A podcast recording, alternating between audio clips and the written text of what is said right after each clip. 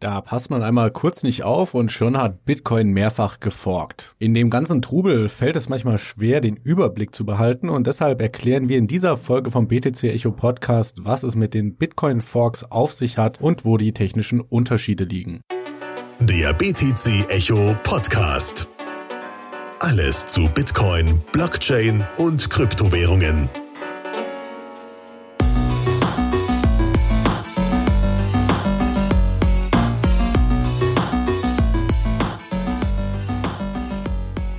Herzlich willkommen zum BTC Echo Podcast. Auf der anderen Seite der Leitung habe ich Christoph Bergmann.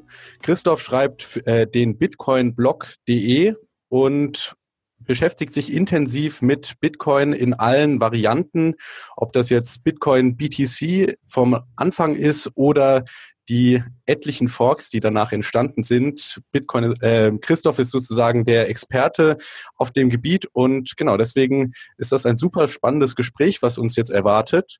Und wir wollen das Ganze mal ein bisschen aufdröseln. Hallo Christoph. Hey, hallo Alex. Danke für die Einladung zum Podcast. Ja, sehr gerne. Genau. Also, wir haben ja jetzt mit, mittlerweile Ende 2018, wo wir das Gespräch aufnehmen, ganz viele verschiedene Bitcoin-Forks. Und das liegt ja auch irgendwie so in der Natur des Open-Source-Protokolls, dass jeder die, ja, den Quellcode kopieren kann und seine eigene Version starten kann. Und ja, es gibt einige populäre Ansätze, wie man Bitcoin denn gestalten kann. Und dazu zählt zum Beispiel Bitcoin BTC, Bitcoin äh, Cash also Bitcoin ABC, da gehen wir gleich nochmal im Detail drauf ein, und Bitcoin mhm. SV.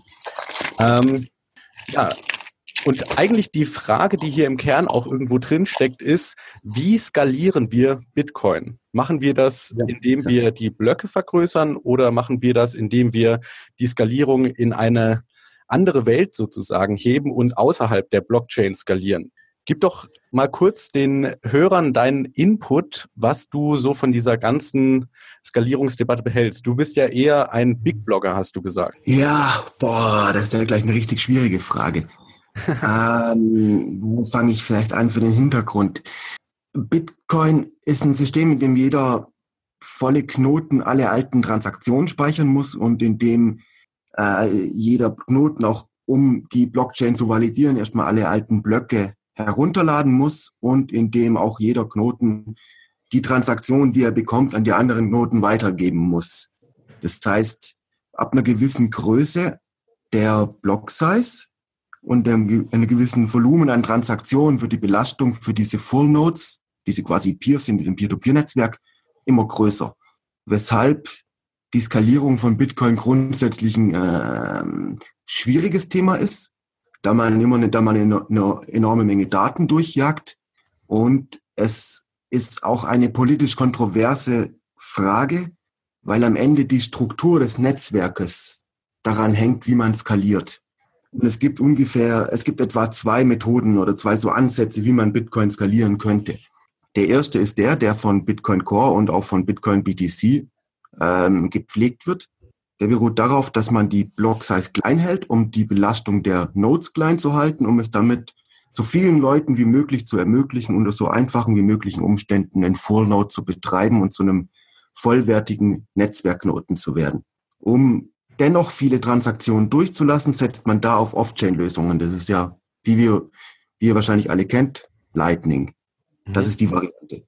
Die andere Variante ist die, die Satoshi schon damals skizziert hat in seinem, nicht im, glaub, ich habe nicht im White Paper, aber schon in den allerersten Mails, die er über Bitcoin geschrieben hat, die einfach sagt, wir ähm, machen die Nodes, wir lassen die Nodes groß wachsen und äh, pumpen viel Volumen rein und ähm, machen dafür, ermöglichen es dafür normalen Usern nicht mehr ein Node zu benutzen, sondern vor allem SPV-Wallets. SPV heißt Simple Payment Verification und es bedeutet, dass eben Full Nodes mehr oder weniger professionelle Geräte sind oder professionelle Einheiten. Also Börsen betreiben Full Nodes, Miner betreiben Full Nodes und die normalen User docken sich einfach an diese Full Nodes an und senden denen ihre Transaktion. Das sind so diese beiden Konzepte. Und es gilt teilweise in der Bitcoin-Szene, also ich, mit Bitcoin meine ich jetzt hier gerade BTC, es schon quasi als so was wie eine wissenschaftliche Tatsache oder eine endgültige Weisheit, dass man Bitcoin nur skalieren kann, indem man die Blöcke klein hält und dafür auf Off-Chain-Lösungen umschwenkt. Und was dabei, und das, was dabei, dabei oft nicht gesehen wird, ist, dass das Ganze auch eben ein politisches Thema ist. Mhm. Die Blöcke klein zu halten bedeutet zwar, dass man die Zugangshürde für neue Full Nodes gering hält, aber es bedeutet auch, dass man die User Experience von Leuten, die äh, normale Transaktionen machen, eben übers Lightning-Netzwerk oder so, grundlegend verändert. Und während eben die Variante, die Blöcke groß zu machen, ändert zwar die ähm, quasi die, die, die Anforderungen an Full Node, erhält aber die User Experience auf die gleiche Weise, wie wir sie heute haben. Und das sind so ein bisschen die beiden Fragen, die unterscheiden Leute. Ich würde sagen, es ist ähm, Bitcoin mit kleinen Blöcken und Lightning-Netzwerk ist wahrscheinlich besser für Techies, die einen Full Node im Keller haben wollen, mhm. auf einem Raspberry Pi oder sonst einem Gerät. Während die Variante mit den Big Blocks ist besser für meine Mutter, die einfach, die sowieso keinen Full haben will. Mhm. Genau, also ein SPV ist, wenn ich das richtig im Kopf habe, ein eine Wallet, die nur die Block-Header speichert. Das heißt, da, wo der Proof of Work enthalten ist und äh, aber nicht die einzelnen Transaktionen. Richtig? Ähm, ja, so ist die klassische SPV-Wallet, die, die auch von Satoshi damals skizziert wurde und die, glaube ich, mit Bitcoin J von Mike Hearn einigermaßen umgesetzt wurde. Es gibt aber auch noch zahlreiche Varianten davon und im Großen, Großen und Ganzen könnte man unter SPV-Wallets alle Arten von Light-Wallets, die kein Full Node sind, mhm. zusammenfassen. Mhm. Bei Bitcoin, bei allen Bitcoin-Varianten ist die beliebteste Variante davon, glaube ich, Electrum oder Electron. Okay. Die mhm. kommunizieren nicht direkt mit echten Full Nodes, sondern mit Electrum-Servern, die Full Nodes sind, auf die ein Datenbanksystem aufgesetzt wurde. Also Im Endeffekt, es gibt viele Varianten, aber so quasi für den User am Ende kommt es nur darauf an, dass er eine Software hat, die seine privaten Schlüssel speichert und mit denen er mit dem Netzwerk interagieren kann. Mhm. Ich, denke mal, ob jetzt ein, für meine Mutter als User wäre es nicht weiter wichtig, dass sie ähm, die Blockchain verifiziert oder auch nur irgendwelche Aktionen von den Minern verifiziert. Ja, ähm, genau. Das ging letztes Jahr, also 2017, ging es da heiß her im Bitcoin-Ökosystem und du hast gerade schon die politische Komponente angesprochen. Was ist denn der politische Grund für ein On-Chain-Scaling oder für ein Off-Chain-Scaling? Gibt es da irgendwelche versteckten Motivationen, die vielleicht jetzt nicht so an den äh, Tag getragen werden? Also wenn du jetzt ähm, Verschwörungstheorien willst, äh, man kann für beide Seiten Verschwörungstheorien spinnen. Man könnte sagen, die Off-Chain-Scaling-Fraktion möchte Banken bauen als große, als große Lightning-Hubs. Mhm. Man könnte sagen, die äh, On-Chain-Scaling-Fraktion möchte das Netzwerk zentralisieren, sodass Regierungen über die Miner besser äh, besser das System manipulieren können. ich denke nicht, dass an einem von den beiden Theorien überhaupt was, was dran ist. Ich gestehe beiden Seiten die reinsten Motive zu. Ich denke, das ist einfach eine unterschiedliche Perspektive, was man hat. Die einen sind auf, wollen Full Nodes, die anderen wollen User. Oder die einen sprechen Full Nodes an und die anderen sprechen User an. Und mhm. dadurch kommt einfach ein anderes, eine andere Gewichtung der Prioritäten raus. Mhm. Ich kann dir mal ein Beispiel sagen für das, was ich mit, dem, mit den Usern meine. Ich habe, wie wir es vorher schon hatten, für meinen äh, Online-Shop, wo ich mein Buch verkaufe, mehrere Kryptowährungen implementiert, sowie als Zahlung. Die Zahlung mit Bitcoin ist absolut einfach. Ich, ich poste eine Adresse, dann frage ich einen Blog Explorer, ob da eine Transaktion im Mempool gelandet ist. Wenn der Blog Explorer ja sagt, sage ich, dass die Zahlung in Ordnung ist. Mhm. Das war selbst für jemanden, der wie ich überhaupt nicht programmieren kann, in, in, in einem Tag eingerichtet. Mit ein bisschen so PHP-Zeug und so. Wenn ich dagegen Lightning implementieren will, habe ich ein riesengroßes Geschieß, um es reinzubauen, weil ich erstmal einen Full Node brauche, dann muss ich auf den Full Node Lightning drauf installieren, dann muss ich es irgendwie schaffen, mit dem Lightning Node zu kommunizieren. Ähm, und muss und es ist und ich muss auch noch Liquidität in den Channel haben, um Geld zu empfangen. Es wird also, es ist für den ähm, normalen User, vor allem für den normalen User, der Geld empfangen will, bringt Lightning auf eine stärkere Weise Mittelsmänner ins Spiel, vermutlich, oder Komplikationen, als es On-Chain-Transaktionen machen. Kommst du mit?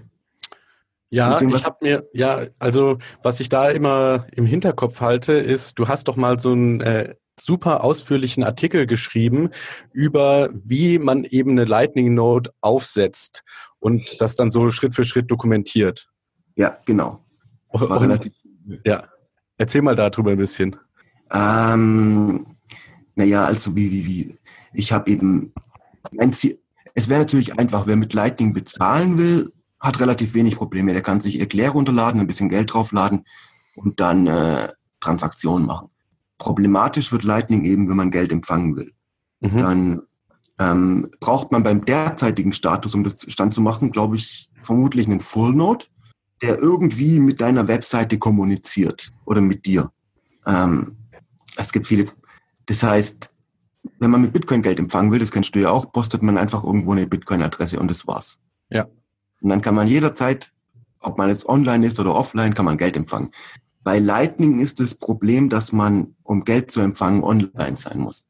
Das heißt, es fängt schon an, dass man irgendwie was einrichten muss, um ständig eine, irgendeinen Lightning Node zu haben. Das heißt, ich habe mit einem VPS gekauft, einen virtuellen privaten Server oder gemietet, habe darauf einen Bitcoin Full Node installiert, habe dann einen ähm, Lightning Node drauf installiert, habe den zum Laufen gebracht und habe dann noch irgendeine Möglichkeit gefunden, um mit einer Webseite mit diesem VPS zu reden, damit es von Lightning Zahlungsanforderungen herbei, herbeibringt, womit dann Leute bezahlen können.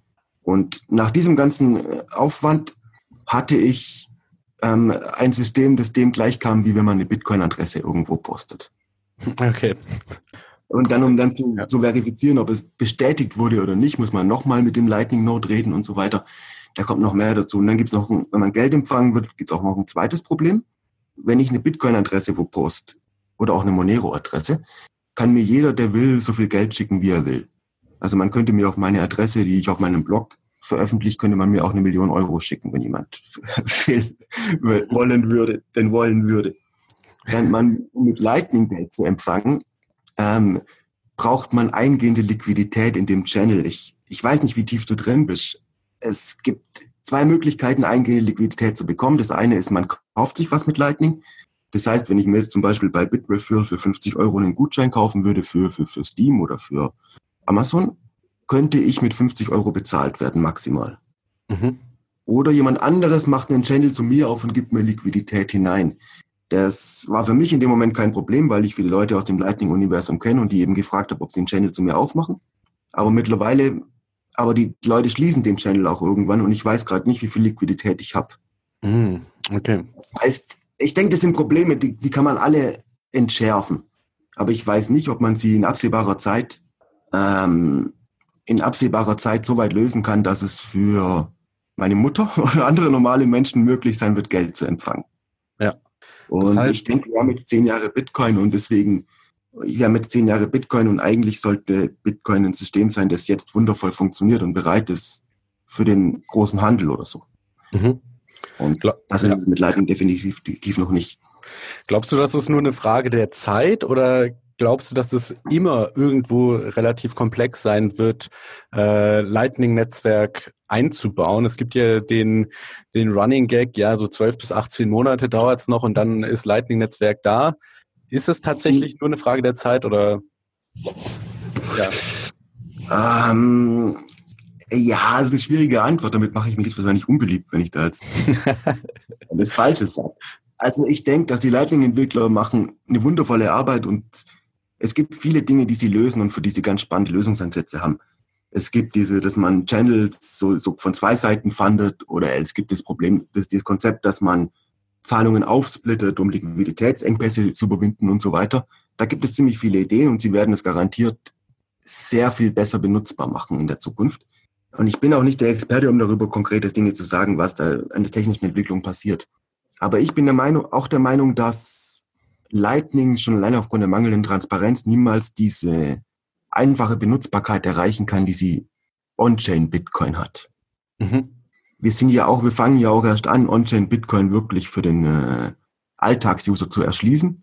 Und das ist einfach ähm, einfacher zu handhaben.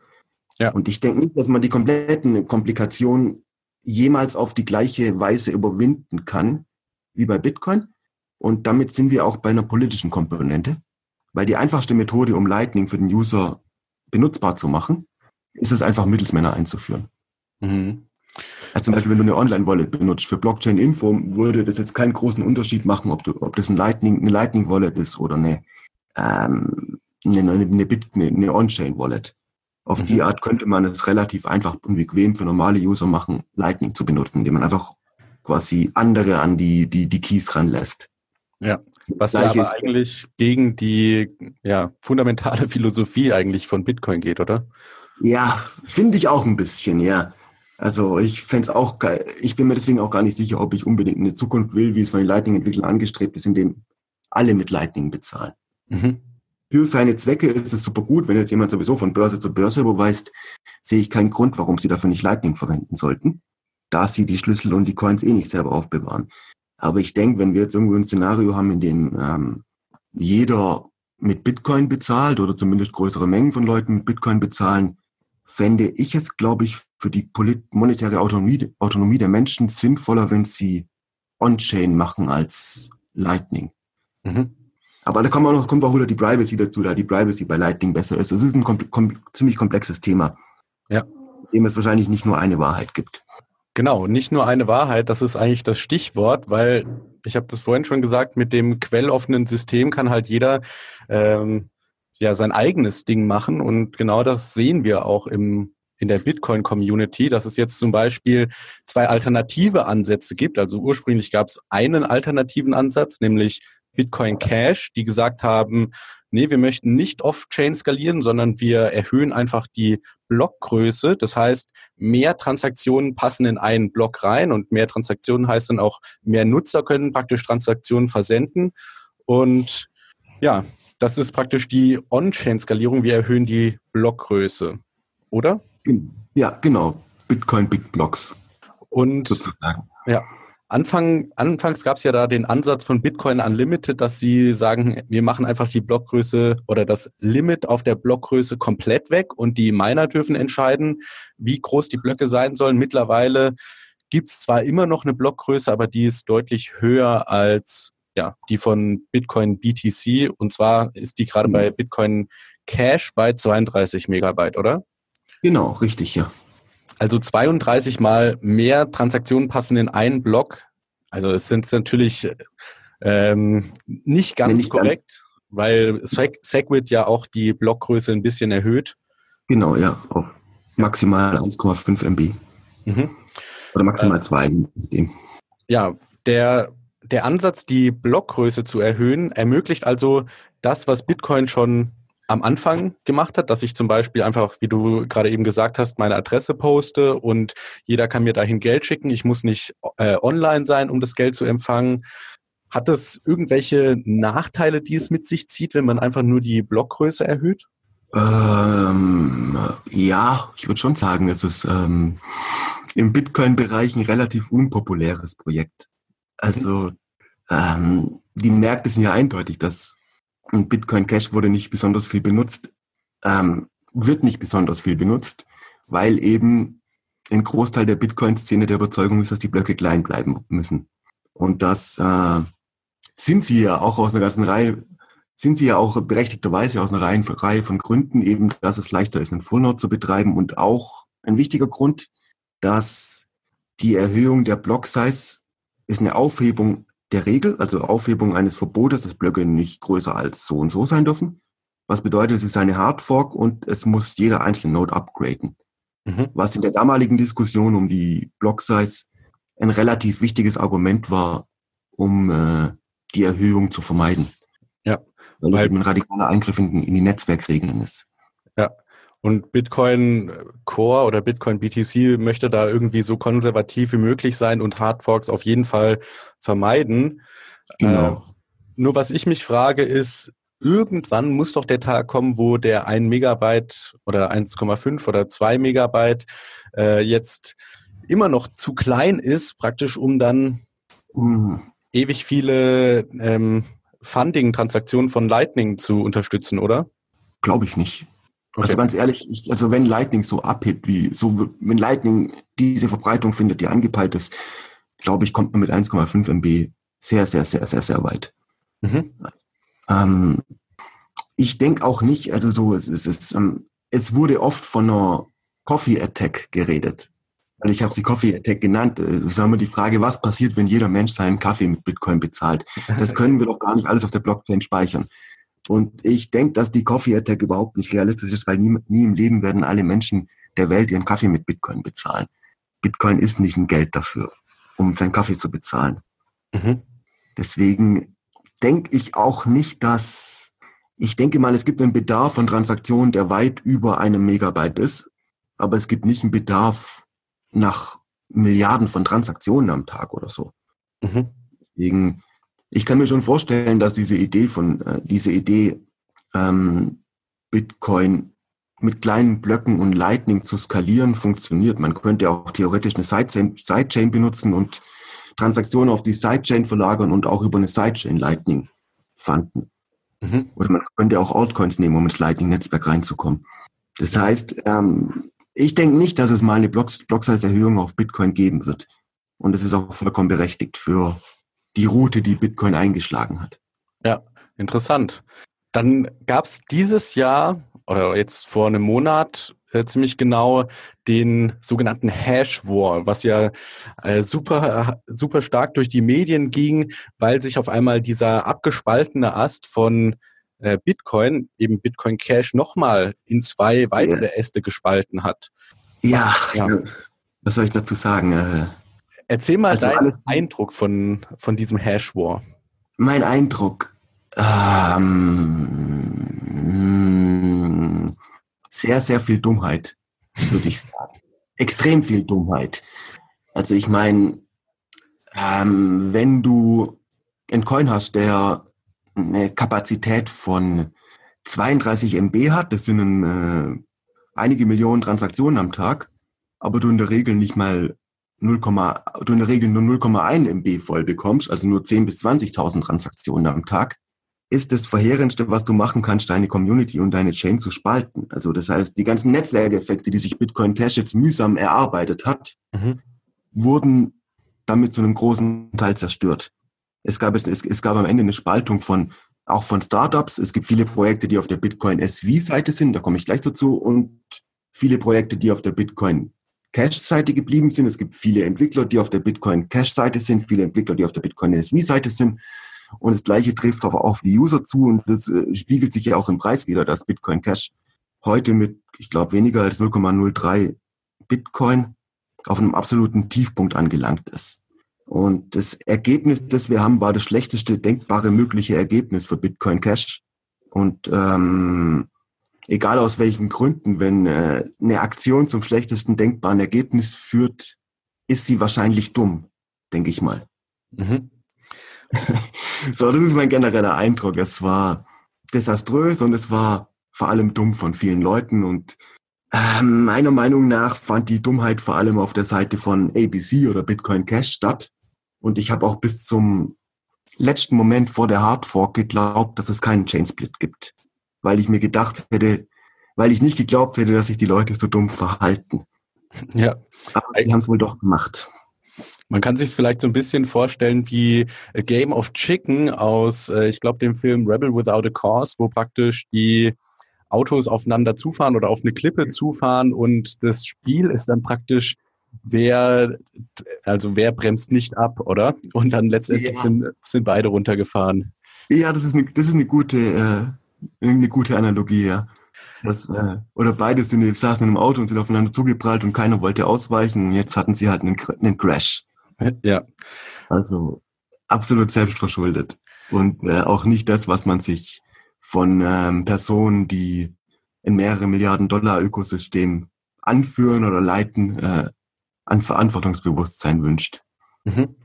Äh, lass uns doch mal über die technischen Änderungen reden. Mhm. Sowohl Bitcoin ABC oder Bitcoin Cash, ja. die haben den Namen behalten, hat was am Protokoll verändert, als auch Bitcoin SV, also Satoshis Vision heißt ja. äh, SV. Ähm, ja, was waren da so die Neuerungen in den jeweiligen Protokollen, die du gut findest oder die du nicht so gut findest? Ja, ähm, vielleicht mal, um da kurz auszuholen, nachdem sich Bitcoin Cash von Bitcoin abgespalten, abgespalten hat im August 2017, haben die verschiedenen Entwicklerteams, die bei Bitcoin Cash dabei sind, das ist vor allem Bitcoin ABC, Bitcoin Unlimited und Bitcoin XT haben ausgemacht, dass man jedes halbe Jahr eine Hardfork macht, um das Protokoll ähm, auf eine sinnvolle Weise zu verändern.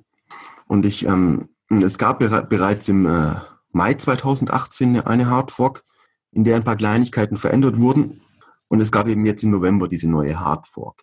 Und die Entwickler von Bitcoin ABC, also vor allem Amaury Sechet, der Leiter von, von ABC, haben diese, die Organisierung, Organisation der Hardfork geleitet. Und sie haben immer drei Monate vor dem Ausbruch der Hardfork einen sogenannten Feature Freeze eingesetzt. Das heißt, in dem Moment wurden dann, dann die Features, die in die Hardfork kommen sollten, waren abgeschlossen, dass man, dass sich alle Monate lang darauf vorbereiten sollen. Mhm. Das war eigentlich auch ein ganz guter, ein ganz guter Teil von dem, was man machen muss, um eine Hardfork zu organisieren. Ähm, dementsprechend gab es am 15. August dieses Jahres gab es den Feature Freeze für die November Hardfork, in der dann ABC eine Version veröffentlicht hat, in der diese Features, die in die Hardfork sollen, enthalten waren. Und das waren in dem Fall, auf der ABC-Seite war es ähm, vor allem CTOR, das ist mhm. Canonical Transaction Ordering, ähm, um nicht hier zu weit ins Detail zu gehen. Bisher werden Transaktionen innerhalb von einem Block topologisch geordnet. Das heißt, so ein bisschen von ihrer Herkunft. Wenn du jetzt eine unbestätigte Transaktion sendest und mit der unbestätigten Transaktion eine weitere Transaktion machst, ist diese Kette von unbestätigten Transaktionen in der topologischen Ordnung enthalten. Mhm. Während mit der kanonischen Transaktionsordnung werden die Transaktionen mehr oder weniger nach alphabetischer, lexikografisch, nach der, nach, de, nach der ID sortiert. Mhm. Jetzt eigentlich ein ähm, nach außen hin relativ geringfügiger Unterschied, hat für Wallets den Effekt, dass wenn Wallets, also SPV-Wallets oder auch Full-Node-Wallets, sie, wenn sie sich dann nachträglich einen Block runterladen, in dem unbestätigte Transakt Ketten von unbestätigten Transaktionen sind, es möglich ist, dass die Wallet zwischendrin eine negative Bilanz anzeigt. Was halt eben für Wallet-Entwickler ein bisschen ein Aufwand ist. Und das Positive an CTOR soll sein, dass es die ähm, ab einer gewissen Größe von Blöcken besser skaliert. Mhm. Und man, wir reden hier davon, dass man, wenn, wenn ein Block mal eine Größe von einem Gigabyte hat, die ähm, äh, Blockübertragung im Netzwerk nur noch 16 Megabyte braucht, anstatt 30 Megabyte, irgendwie sowas. Oder nur 4 statt 20 Megabyte. Mhm.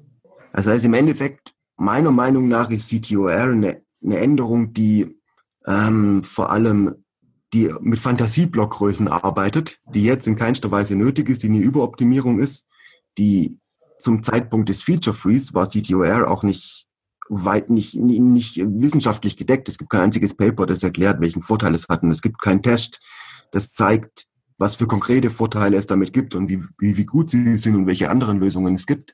Und es wurde auch von Entwicklern von Bitcoin Unlimited und Bitcoin XT ähm, eher abgelehnt und wurde auch in der Wahl der Bitcoin Unlimited Mitglieder mit einem großen, weiten, mit einem großen Abstand abgelehnt, aber es war dennoch drin.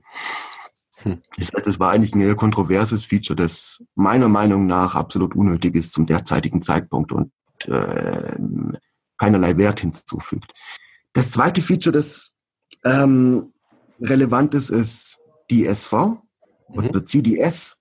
Check Data Signature Validation, ähm, was es ermöglicht, mit einem neuen OP-Code, also mit einem neuen Element in der Skriptsprache innerhalb der Bitcoin-Transaktion, nicht Dokumente zu, die Signatur von Dokumenten zu verifizieren, die keine Transaktion sind. Das kann man zum Beispiel benutzen, um Wetten oder Oracles zu bauen oder um, es gibt auch eine Methode, um unbestätigte Transaktionen durch CDS mit Hilfe eines Pfandes, von dem der es sendet, zu sichern.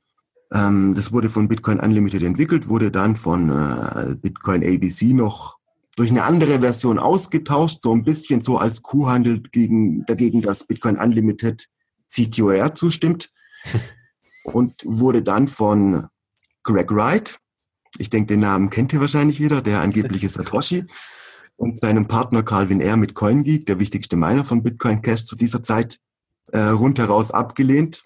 Und zwar, weil erstens weil sie meinen, es wäre ein Code, der explizit illegale Dinge ermöglicht, als zum Beispiel illegales Glücksspiel auf der Blockchain. Mhm.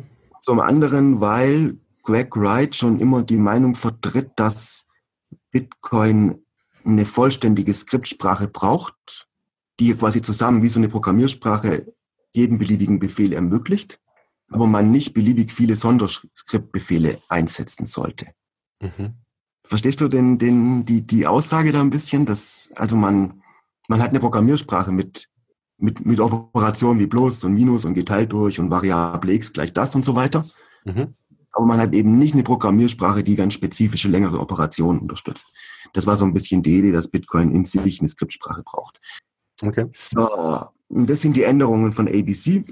Und ähm, es war schon relativ früh klar, dass die Änderungen kontrovers sind und dass sie kontrovers sind. Schon, äh, ich glaube, wenige Tage nachdem Bitcoin ABC eine Hardfork-Version veröffentlicht hat, hat äh, CoinGeek, das ist der große Mining Pool von Calvin Air, der in dieser Zeit, in dieser Zeit schon die Mehrheit oder nicht die Mehrheit, aber den, den, so 30 Prozent oder 40 Prozent der Hashrate von Bitcoin BTC, Bitcoin Cash hatte, mhm.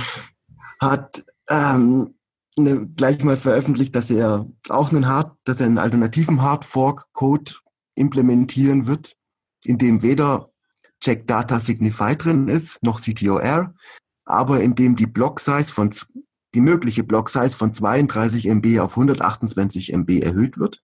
Also wir haben quasi noch mehr unbenutzten Block, Block Space. Und in dem noch zwei weitere OP-Codes, die früher mal in Bitcoin drin waren, aber im Laufe der Zeit rausgemacht wurden, wieder aktiviert wurden, um eben diese erwähnte interne Skriptsprache zu vervollständigen. Mhm. Und so ein bisschen diese beiden Änderungen standen schon Mitte August zur Debatte. Und seitdem hat sich leider, gab es leider keine Einigung, welche man davon nimmt. Und anstatt dass man dann sagt, okay, wir einigen uns nicht, wir machen einfach die Änderungen nicht, also wir fahren die konservative Schiene, wir lassen das System so wie es ist, hat sich die ABC-Seite gesagt, ja, dann kochen wir unser Süppchen und äh, SV hat gesagt, nee, dann kochen wir ein anderes Süppchen und letztendlich ist es ja dann am 15. November 2018 dazu gekommen, dass die ähm, Blockchain gespalten wurde. ja, ja, leider, ja die, die Hash Wars sind ausgebrochen. Ja. die Hash Wars, das war ja eigentlich erst so ein äh, Nicht-Ereignis. Es ist ja eigentlich gar nichts passiert. Ja, ähm, le letztendlich nicht, genau. Aber es wurde sehr viel, ja, äh, Dreck geschmissen von beiden Seiten. Das, also zum, vor allem von Craig Wright, der ja in mehreren. Videos gesagt hat, dass er ähm, ja Bitcoin ABC, also vor allem Roger Ver, der CEO von Bitcoin.com und Jihan Wu, der Bitmain Co-Founder, dass er die ruinieren wird und nicht aufhört, äh, bevor die praktisch alles verloren haben, was Ja, also es war, ähm, also das Ding ist, ähm, die SV-Seite hatte in der Woche vor der, vor dem Beginn des Hash Wars ungefähr 70 Prozent der Hashrate. Mhm während die ABC-Seite trotzdem darauf bestanden hat, die Hardfork zu machen. Und, ähm, ähm, und es gab dann natürlich eine riesige Menge an Drohungen von der Craig Wright-Seite. Ähm, das berühmteste ist You Split wie Bankrupt You und so weiter. Und ja. die Ankündigung, das monatelang machen zu können oder jahrelang und so weiter. Ähm, und es gab allerlei Andeutungen über, über alle möglichen Angriffe und so weiter. Also es war sehr, sehr, sehr viel Getöse von der SV-Seite. Mhm. Aber tatsächlich, als der, als der Hash War losging, ist nur das Folgende passiert. Die ABC, die ABC-Miner, die bis dahin in der absoluten Minder, Unter, Unterzahl waren, haben äh, Mining Power von Bitcoin, also von BTC, abgezogen und auf Bitcoin ABC oder Bitcoin Cash gerichtet haben sofort erklärt nach ein paar Stunden, dass sie äh, den Hash War gewonnen haben, mhm. haben Börsen dazu gebracht, ihren Coin als ECH zu listen, also als Bitcoin Cash. Und die Entwickler haben äh, Checkpoints eingerichtet. Zuerst einen Checkpoint auf dem äh, Block, der geforkt hat, um zu verhindern, dass die BCH-Chain durch eine, durch eine Mining-Übernahme ausgelöscht werden kann. Später haben sie dann noch äh, so eine Art von äh, rollende Checkpoints, alle zehn Blöcke eingerichtet, die verhindern, dass ein Mining-Angriff von mehr als 50 Prozent mehr als zehn Blöcke reorganisieren kann. Das mhm. heißt, die haben halt alles gemacht, um ihren Coin sicher, sicher auf Börsen zu bringen. Ja. Ähm, das war aber dann gleichzeitig, finde ich, PR-mäßig war es ein bisschen ein Eigentor, weil man es als Schummeln im Hashwar bezeichnen kann, da es quasi ähm, unter anderen Umständen, in einem anderen Kontext wäre es ein Angriff, wenn jetzt die BTC-Miner auf anfangen, Bitcoin Cash zu meinen und neue Regeln durchsetzen. Mhm. Ich denke mal, das ist wie eine feindliche Übernahme von anderen Minern. Die kommen rein, belagern die Chain, setzen neue Regeln durch und dampfen dann wieder ab. Mhm. Das heißt, ähm, und schließlich auch hat dann hat sich auch die ganze Illusion von äh, einer dezentralen Entwicklung auf Bitcoin Cash im Laufe des Hash Wars ziemlich schnell aufgelöst, weil am Ende wurde alles von ABC ohne Konsultation mit anderen Entwicklern einfach nur in den Code reingebracht und mit den Börsen geteilt. Mhm. Während ähm, die SV-Seite in dem Hash-For hat einfach nur weitergemeint mit der gleichen Hash-Power, die sie bisher hatten, haben keine Checkpoints eingerichtet, nichts am Code verändert, sondern haben dann auch einfach noch einen wie 64 Megabyte großen Block gemeint, um zu, demonst zu demonstrieren, dass die Block-Size auch möglich ist. Und vielleicht auch, um sich dagegen abzusichern, gegen Spam-Attacken, um zu gucken, wie das, was da für Risiken mit, mitgehen. Mhm. Und ich denke mal, dass ich könnte mir vorstellen, dass es auch der Plan von Greg Wright und Calvin Air gewesen ist, Bitcoin SV durch so viele Drohungen dazu zu bringen, unbedachte Dinge zu machen, mhm. die ihnen äh, beim Einfluss auf das Publikum einen Vorteil bringen. Ja. Und das heißt, ja. Ja, er macht, frag ruhig. Äh, das heißt, es ist hier wirklich so ein vierdimensionales Schachspielen, wo ja. auf der einen Seite gedroht wird, hey, wir haben hier einen versteckten Mining-Pool und eventuell meinen wir im Hintergrund äh, ja. eure Chain und überspielen dann eure Chain, dass ihr praktisch alles verliert oder alles, ja, den Vorsprung praktisch verliert und wir löschen eure Version der Geschichte aus.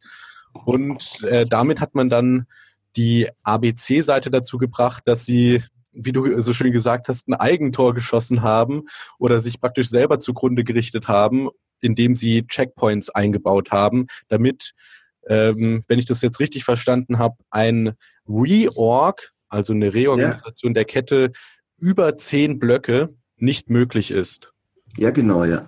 Und ist das, diese Checkpoints, sind die auf Protokollebene eingebaut oder ähm, ich glaube, ich habe irgendwo gehört, dass die nur bei Exchanges und so äh, eingebaut wurden?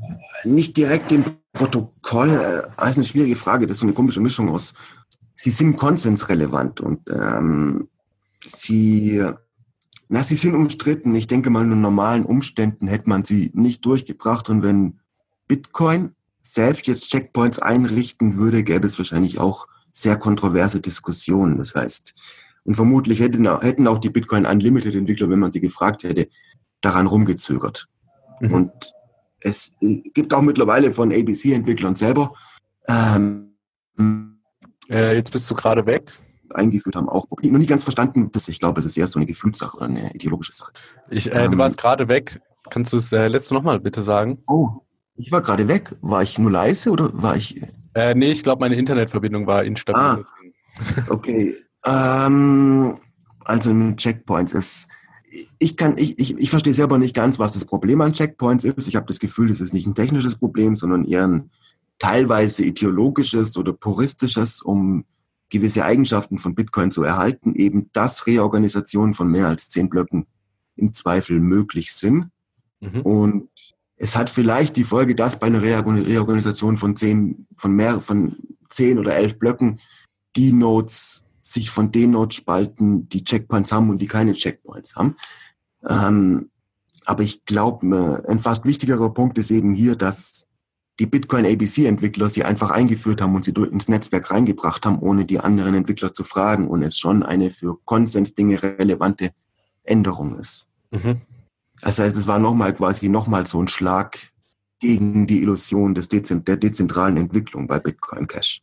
Ja nochmal zu zeigen, ja, Bitcoin Cash ist eigentlich eine Diktatur von ABC, die mit ein bisschen Einfluss auf die Miner und Einfluss auf die und Vertrauen der Börsen alles durchsetzen, was sie wollen.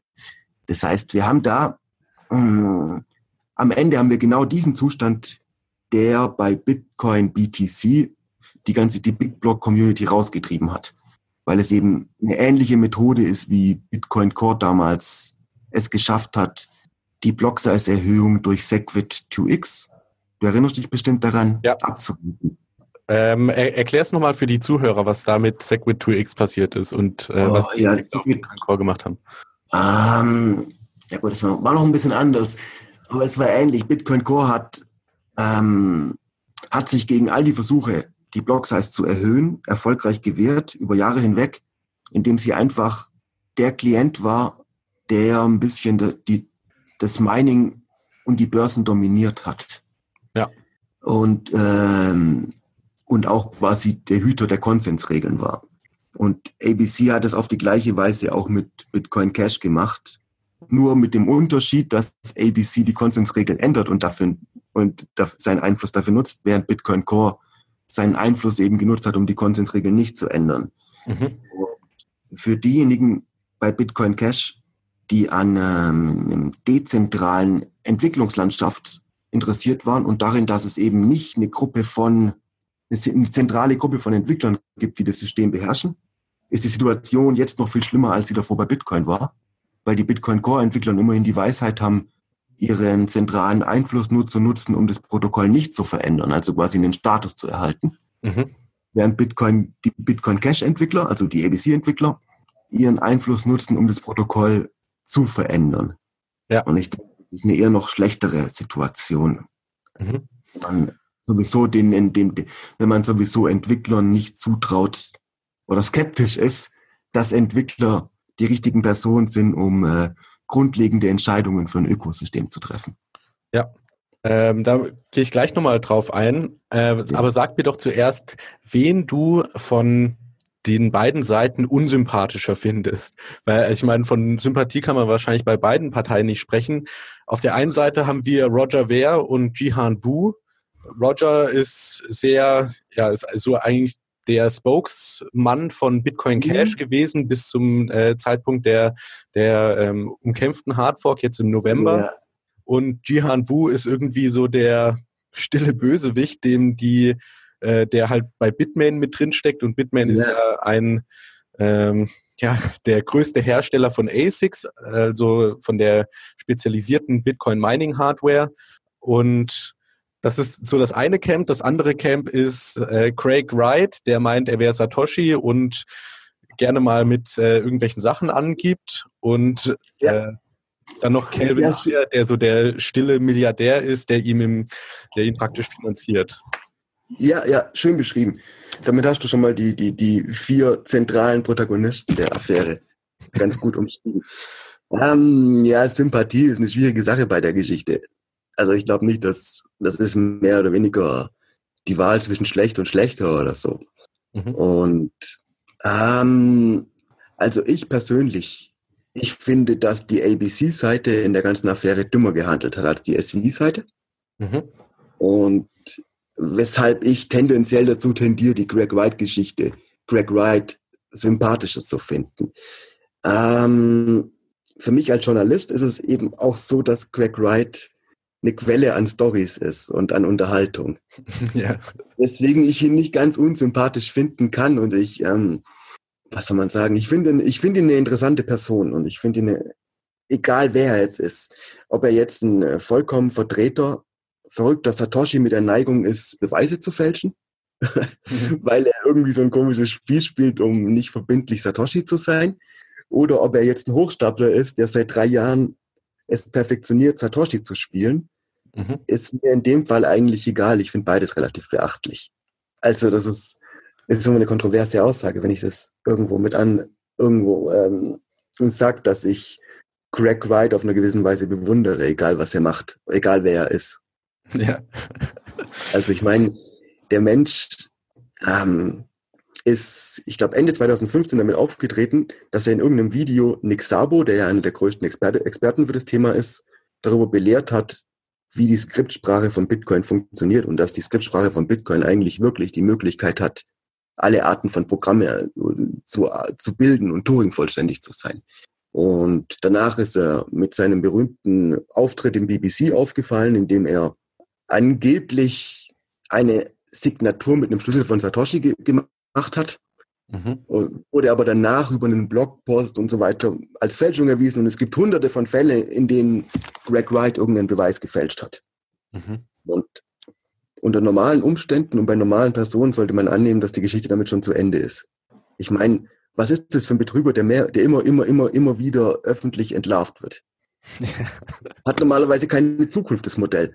Aber er hat es irgendwie geschafft, trotzdem dabei zu bleiben, trotzdem seine Szene zu haben, die ihn für Satoshi hält, trotzdem äh, nachhaltig einflussreiche Leute, die sich auch auskennen oder auskennen sollten, ähm, äh, in dem Glauben zu lassen, dass er Satoshi ist. Er hat es geschafft, eine Firma zu gründen mit gar nicht so wenig Ein Angestellten.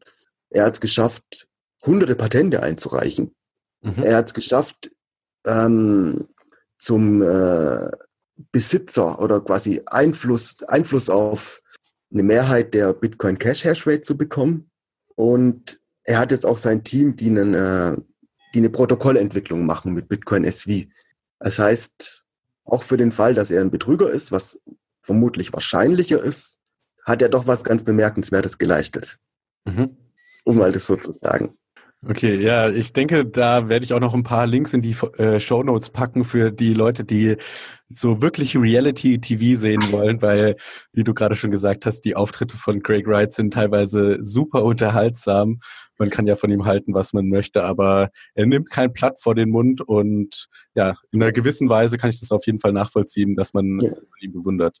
Ähm, ja, lass uns doch noch mal kurz über die den Entscheidungsprozess in Bitcoin reden. Du hast jetzt, ähm, oder wir haben gerade schon drüber gesprochen, dass bei Bitcoin ABC die Entwickler ihre zentrale Position ausgespielt haben, dass praktisch ihre Form der Software, ihre Implementierung des Protokolls äh, am dominantesten ist.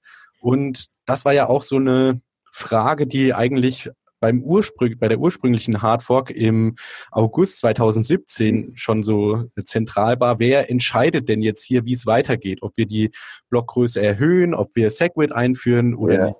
Und da gibt es dann verschiedene Ansätze, dass man sagt, das sollen die Entwickler entscheiden, das sollen die Miner entscheiden, das sollen die Nutzer entscheiden. In was für ein Camp fällst du da am ehesten und warum? Puh, Oh, ich halte mich mit Aussagen zurück, wer was entscheiden soll da. Am, am Ende ist Bitcoin ein System, das sich nicht darum schert, was ich denke, wer entscheiden sollte. Mhm. Also es gibt immer wieder ein paar Datenpunkten. Bei Bitcoin haben jetzt offensichtlich die Core-Entwickler entschieden, auch wenn sie es selber abstreiten, aber ich würde sagen, die haben es geschafft, ihre Meinung durchzusetzen. Ähm, bei Bitcoin Cash haben jetzt die ABC-Entwickler entschieden und auf der anderen Seite haben noch die Miner entschieden, dass es Bitcoin SV gibt. Ähm, ich denke, das ist, Bitcoin ist ein, ist ein dynamisches System und die Partei, die es schafft, Miner, Börsen und User zu überzeugen, entscheidet. Beziehungsweise die Partei, die es schafft, Miner, Börsen, Miner, nicht Miner, sondern Börsen und User zu überzeugen, dass ihre Kette unter einem gewissen Ticker läuft, also unter BTC oder ja. BCH oder BSV, entscheidet. Mhm. Und wer das jetzt sein sollte, ist eigentlich egal. Ich denke, das ist ein, ist ein reales System. Ist ja kein nichts, was ich jetzt plan oder baue. Mhm. Ich meine, wir, wir hatten es ja vorher auch ganz kurz von Monero. Bei Monero ist es ja auch zum Beispiel so, dass ähm, die Entwickler dort ziemlich radikal entscheiden, indem sie jetzt zum Beispiel eine ASIC-Resistenz einge eingeforkt haben. Ja. Haben ja offensichtlich nicht die Miner entschieden. Und die Börsen haben einfach das, das gemacht, was die, die Miner, was die äh, Entwickler wollten und sogar die Börse Via BTC, in der ein Investment von Bitmain drin ist. Und Bitmain hatte damals bei Monero ja alle Gründe, um nicht für die Hard Fork zu sein, dass sie mhm. ja gerade Assets gebaut haben. Selbst diese Börse musste das akzeptieren und musste den geforkten Monero als XMR listen. Ja, Genau, das ist dann irgendwie immer so eine Frage von der kritischen Masse. Einer fängt an, irgendwas zu listen und dann ist die, ähm, die Frage, wer dann alles mitzieht und ab einem bestimmten ja. Zeitpunkt kann man sich da gar nicht mehr dagegen wehren. Ja. Äh, und ja, also war ja auch ein keine, Riesen... Hm? Keine Börse will ein anderes Ticker-Symbol haben als Coinbase oder was anderes handeln. Ja. Zum Beispiel, weil dann äh, funktioniert kein Arbitragehandel mehr und die Leute verlieren Geld. Ja. Das heißt, genau da ist, wie du sagst, die kritische Masse ist da ziemlich schnell erreicht. Sobald ein paar große Börsen ein Ticker-Symbol einführen, ist die Sache eigentlich gelaufen. Ja. Das spielt dann auch wieder so in die Frage mit rein, die wir äh, vor der Aufnahme noch kurz angesprochen haben, was denn das wahre Bitcoin ist. Ja, also äh, klar, nach der äh, Bitcoin Cash Hard Fork 2017 hat Bitcoin BTC den Namen Bitcoin behalten und es gab dann ein paar Monate riesen, riesen Stress darum, weil Roger immer gesagt hat, ah, Bitcoin Cash ist doch das wahre Bitcoin und ähm, ja. also der, der Streit um den Namen ist irgendwie immer dabei, war ja jetzt auch bei den Hash Wars so, dass ABC eben jetzt da in Anführungszeichen gewonnen haben und den Namen behalten durften. Ähm, genau, was ist deiner Meinung nach Bitcoin, beziehungsweise kannst du das dem Zuhörer nochmal erklären, wie du das, wie du darüber denkst? Oh, puh. Also, ich denke, wenn wir fragen, was Bitcoin ist, mh, hm, wenn wir jetzt mehrere Bitcoins haben, wir haben jetzt Bitcoin BTC, also der Original Bitcoin, wir haben Bitcoin Cash und wir haben Bitcoin SV, und wir dann fragen, welcher von diesen Bitcoins der wahre Bitcoin ist, ähm, äh, dürfte es, dürfte die Realität eindeutig sagen, dass BTC der wahre Bitcoin ist, da es die höchste Marktkapitalisierung hat, die höchste Hashrate und die meisten Nutzer. Und wenn Leute Bitcoin-Überweisungen machen, machen sie BTC-Überweisungen. Daher dürfte in dem Sinne Bitcoin BTC der wahre Bitcoin sein. Man könnte jetzt natürlich noch ideologisch argumentieren und sagen, der wahre Bitcoin soll der sein, von dem ich möchte, dass er es ist, der meinen Vorstellungen von Bitcoin am meisten entspricht. Mhm. Oder der am, nä der, der am, am nächsten am Original von Bitcoin ist. Das wäre jetzt meiner Meinung nach vielleicht Bitcoin SV, da Bitcoin SV so, sich so verhält, wie Bitcoin ursprünglich skizziert wurde, am ersten. Ähm, und man könnte noch, was ich gerne mache, das Konzept von äh, Bitcoin Complete einführen. Das wäre ähm, ein Coin, der seit, oder ein, ein Coin eben, der seit August 2017 nicht bewegt wurde, beziehungsweise eine Adresse, die alle drei, drei oder mehr Varianten von Bitcoin enthält. Mhm. Das heißt, wenn du jetzt zum Beispiel einen, ähm, einen Bitcoin hast, den du 2013 oder 2014 gekauft hast und nicht bewegt hast, seitdem wird dieser Bitcoin BTC, BCH, BSV und auch sowas wie Bitcoin Gold oder Bitcoin Diamond oder Bitcoin Candy oder jeder, er wird jede Fork enthalten. Und du wirst mit diesem Bitcoin die Möglichkeit haben, ihn auf jeder Chain mit dem Namen Bitcoin auch zu bewegen. Und das ist eigentlich ein ziemlich geiles Ding, so ein Bitcoin Complete. Du kannst damit auf Bitcoin BTC, kannst du Lightning benutzen oder On-Chain-Transaktionen mit teuren Gebühren machen. Ähm, du kannst damit aber auch auf Bitcoin Cash die 32 MB-Blöcke nutzen oder du kannst auf Bitcoin SV die 64 MB-Blöcke nutzen und die ähm, vollständige Skriptsprache. Mhm. Also ich würde sagen, wenn irgendwas der wahre Bitcoin ist, dann ist es ähm, Bitcoin Complete, der eben jedes mögliche Entwicklungspotenzial in sich inkorporiert. Aber wenn ich dann einmal den Bitcoin Complete ausgebe in einem Netzwerk, ah, obwohl, also ich denke, ja, okay. Dann hast du halt eben eine, eine Variante davon. Also wenn du jetzt Genau, wenn du jetzt eine, eine BTC-Transaktion machst, bleiben auf der Adresse ja weiterhin die Bitcoin Cash und die Bitcoin mhm. SV weiter drauf. Mhm. Ähm, und du kannst die nachher noch ausgeben, wenn du willst. Ah, interessant. Ja, spannend. Okay. Ja. Ähm, ähm, ja. Wir nähern uns dem Ende. Hm? Genau. Vielleicht noch kurz, ähm, ich glaube, wir haben noch kurz zu der, zu der Hardfork von Bitcoin Cash also zu dieser quasi zu den Hash War und so. Mhm. Eine der für mich interessantesten Dinge daran und die auch meine, ein, die, die auch meine Meinung darauf ziemlich stark prägt, ist so eine gewisse interne Spaltung der Communities, die es da gegeben hat, an den verschiedensten, ähm, an den verschiedensten Merkmalen. Und zum Beispiel sind auf der Bitcoin Cash Seite jetzt erst sowas wie die, man nennt, wir nennen es bei uns intern schon die Multicoiner. Mhm. Das heißt, diejenigen, die Bitcoin Cash einfach nur für den, Alt, für den Altcoin halten. Während auf der Bitcoin SV-Seite findet man eher die Maximalisten, die sagen, dass Bitcoin SV der einzige echte wahre Bitcoin ist. Mhm. Und das prägt, das merkt man auch zum Beispiel in den Apps und, und, und, und Programmen, die auf Bitcoin Cash basieren. Die meisten Tools, die, ähm, die, die meisten Monocoin, Monocoin-Tools, also die Tools, die bisher nur Bitcoin Cash akzeptiert haben, sind jetzt auf der Seite von Bitcoin SV gelandet. Das wäre zum Beispiel Moneybutton oder BitDB oder ähm, Mattercash oder Yours mhm. oder Fivebucks und noch mehrere andere, während die auf Bit, der Bitcoin Cash Seite eher diese allgemeinen Tools sind, die es auch für, die es mittlerweile für so gut wie jeden Coins, Coin gibt. Was jetzt für mich eben Bitcoin SV interessanter macht, da dort die interessanten Apps sind, um mhm. es so zu sagen. Und siehst du es auch von der Entwickler-Community, dass äh, Bitcoin SV die, das mehr, ja, mehr Potenzial da hat? Mm, ja, es kommt drauf an, wie man es versteht. Ich denke, die, best, die besseren äh, Protokolle-Entwickler oder die besseren so quasi so ähm, C++ Klienteentwickler werden wahrscheinlich bei Bitcoin ABC sein. Mhm. Aber eben die inter interessanteren Programme, um die Blockchain zu benutzen, sind auf der Bitcoin SV-Seite. Mhm. Und da gibt es auch meiner Meinung nach einen stärkeren Fokus auf die Usability. Zum Beispiel solltest du mal Money-Button ausprobieren. Okay. Also so ist eine, die, die, die, die nutzerfreundlichste Weise, Bitcoin zu verwenden, die ich bisher jemals getroffen habe. Oder auch die Kombination von Handcash und Keyboard TV sind unglaublich interessante Dinge. Das sind, sind so ein bisschen die Arten von Usability-Sachen, die ich seit, seit 2013 auf, auf die ich warte bei Bitcoin. Mhm. Jetzt sind sie leider auf einer Nebenchain, was für mich relativ traurig ist und ich hätte sie wahnsinnig gerne auf BTC mit, mit geringen Gebühren. Aber man kann ja nicht alles haben. okay.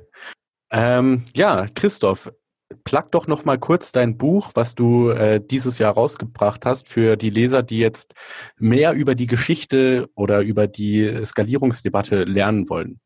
Oh, okay. Falls noch jemand den Podcast zu Ende gehört hat, gibt es noch eine kleine Werbeeinstrahlung.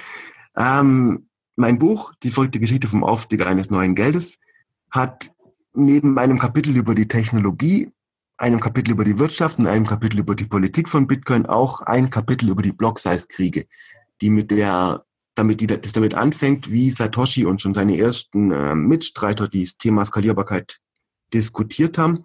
Das ist dann über diese ganze lange, ewige Diskussion, die wir hatten, mit den allen vielen Argumenten und Campbildungen und Lagern und Zensur und was alles dazugehört hat, mit den Versuchen von Bitcoin XT und Bitcoin Classic und schließlich Bitcoin Unlimited ähm, eine Fork zu machen, die das abhandelt und am Ende dann damit endet, wie sich Bitcoin Cash abspaltet.